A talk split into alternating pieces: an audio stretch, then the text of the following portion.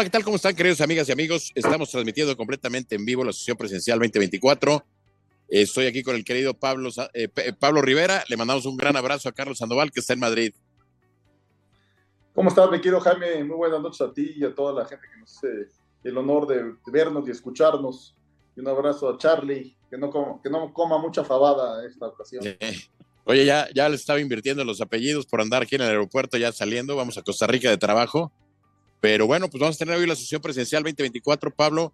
Un temas muy apasionantes. Empezamos con una noticia triste eh, para la economía. Eh, el primer secretario de Hacienda, el presidente López Obrador, Carlos Ursúa, que se había convertido en un gran crítico del presidente López Obrador.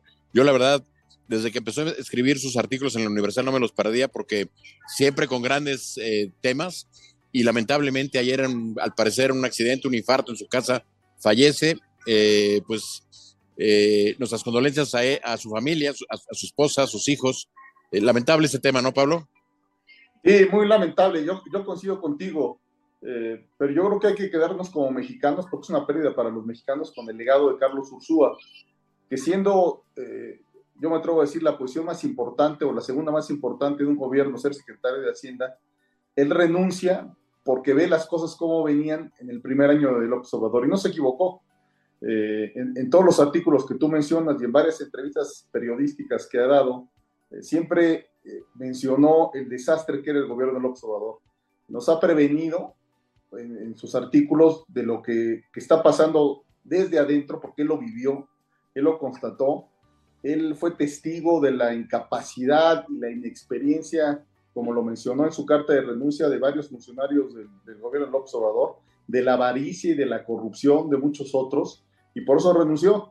Y a partir de ahí, como bien dices tú, se volvió un opositor intelectual eh, que escribió sus columnas en el periódico El Universal y que, y, que al final del camino, y por eso hubo tanto sospechosismo, yo creo que no hay que lucrar con la, muerte del doctor Lucio por respeto a la familia, hizo acusaciones muy graves, entre ellas la más grave es la cantidad de, ah, de gente de la tercera edad fantasma que le están disque pagando su, su, dinero, su pensión, y que no existe. Y calculaba una cantidad de 60 mil millones de pesos en lo que va del sexenio, lo cual es gravísimo.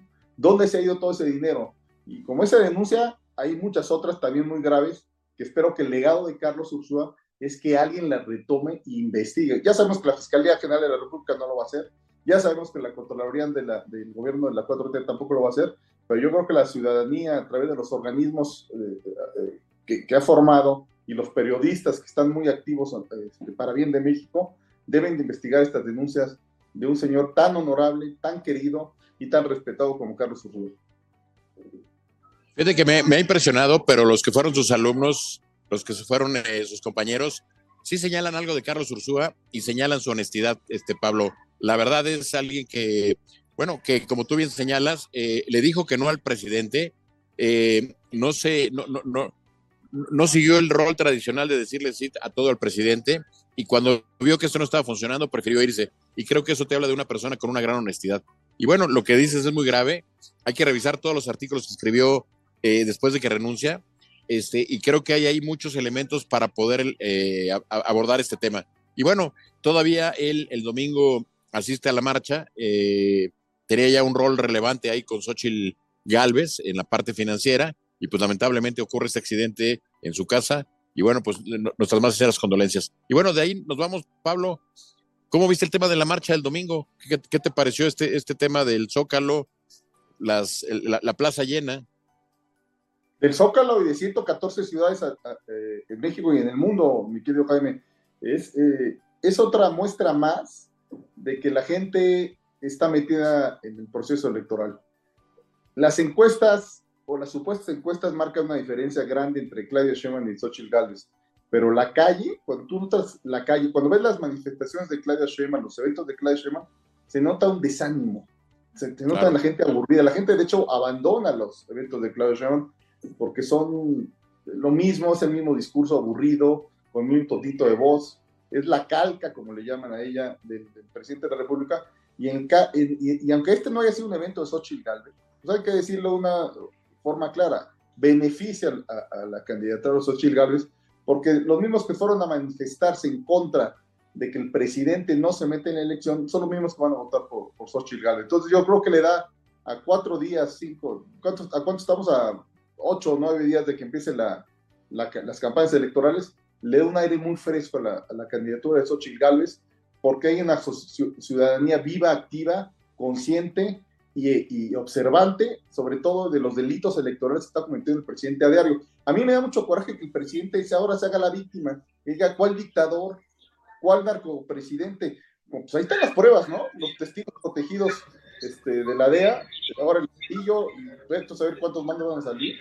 Este, Carlos Navarrete, Navarrete, el presidente Ferrer también mm. acaba de que van a estar denunciando cosas, pero por otro lado, él ha hecho una campaña muy activa por Claudio. Entonces, sí creo que el presidente tiene que estar consciente de que está cometiendo un daño brutal a la democracia. Y no solo eso, quiere desaparecer los órganos autónomos, quiere apoderarse del Poder Judicial. Pues, ¿Qué más muestra de que es un presidente dictador? Pues no, yo no, yo no lo entiendo. Es un cínico. Así es. Oye, Pablo, yo me quedo, por ejemplo, con un tema. Este, en el Zócalo caben 300 mil personas. Yo calculo que por lo menos en todo el país con estas eh, personas, por lo menos, ¿eh? o sea, haciendo un cálculo ligero, llegamos al millón de personas, por lo menos. López Obrador, bueno, López Obrador habla de que 18 millones de personas son conservadoras, pero en la marcha yo calculo que fueron conservadoramente más de un millón de personas. Te hago esta pregunta, Pablo, porque ya tengo que abordar, pero te dejo esta, esta pregunta para que tú ya se la resuelvas ahí a la gente que nos está viendo el día de hoy completamente en vivo desde la Ciudad de México. Es cuando cancelaron el aeropuerto, Pablo hizo una encuesta Patito, donde 700 mil personas que quién sabe dónde salieron, votaron en contra de construir el nuevo aeropuerto en Texcoco y hacerlo en Santa Lucía. Y López Obrador la tomó como algo vinculante y tomó la decisión de cancelarlo. Aquí más de un millón de personas salen a la calle de manifestarse voluntariamente, y pacíficamente, y no pasa nada. Al contrario, reciben una agresión por parte de López Obrador y por parte de la candidata Sheinbaum. No sé cómo lo veas, yo dejo aquí el comentario y nos vemos aquí el próximo martes en la sesión presidencial. No, pues, ¿qué te puedo decir, Jaime? Antes de nada, buen viaje, buen viaje a Costa Rica. Yo lo que te puedo decir es que es, es abrumador la cantidad de gente que salió a las calles. Hay un ánimo de descontento brutal. Y, yo lo que sí te puedo decir, mi querido Jaime, es que esto, esto está empezando. Y que a partir de ahora, vamos a ver, eh, le quiero comentar amigos y amigos, vamos a ver una movilización ciudadana brutal lo que se está provocando con todo esto es que la gente salga a votar, pero no solo eso, la gente va a observar las elecciones, va a estar muy pendiente de los manejos desde el gobierno para provocar una elección de Estado. Es muy importante lo que, lo que yo he escuchado muchas críticas a la gira de Xochitl Galvez a Estados Unidos y a, y a España, pero ella lo que realmente fue fue invitar a al mundo, a los países del mundo que se vuelvan observadores internacionales en México, porque es una elección que va a requerir de muchas observaciones, porque se van a cometer ilícitos como hace mucho tiempo no, no habíamos vivido en México. Y no quiero ser imparcial con, con mi comentario, eh, yo lo he dicho en este foro, yo creo que López Obrador ha hecho muchas cosas bien en su gestión, eh, lo del salario mínimo, el manejo de la macro, macroeconomía hasta el último año, pero el tema de fondo es estas reformas, estas propuestas de 20 reformas que ha hecho últimamente. Entonces, este, yo los quiero invitar a todos ustedes a que, a que reflexionen el, el voto, de que hay mucho que estudiar, pero sobre todo hay que participar.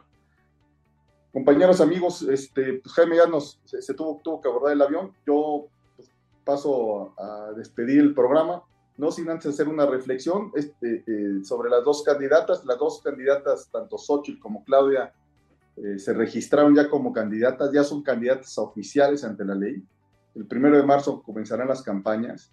Yo creo que como ciudadanos tenemos que ser muy observantes de las propuestas que ahora sí, de acuerdo a la ley, van a poder hacer cada una de las dos candidatas y el candidato de Movimiento Ciudadano, eh, Jorge Álvarez Maínez, que si bien ha, tenido un perfil este, muy bajo en estos días, yo creo que va a ser propuesta también interesante. Entonces hay que estar muy atentos de los tres candidatos a la presidencia de la República, hay que participar, hay que platicar con la gente con la que convivimos, hay que platicar con eh, nuestros compañeros de trabajo, si somos profesores con nuestros alumnos, si somos alumnos con nuestros compañeros alumnos, si trabajamos con nuestros compañeros de trabajo, en fin, si somos padres de familia con nuestros hijos, hay que platicar para que toda la ciudad se vuelque a esta elección. Es una elección que va a ser eh, muy importante porque hay dos proyectos muy claros. Uno es el continuismo en la 4T, con todos sus defectos y virtudes, y otro es una renovación de muchas cosas que hay que ver si se cumplen. Entonces, este, pues yo los invito, les agradezco mucho este, este, la atención a este breve, muy breve programa.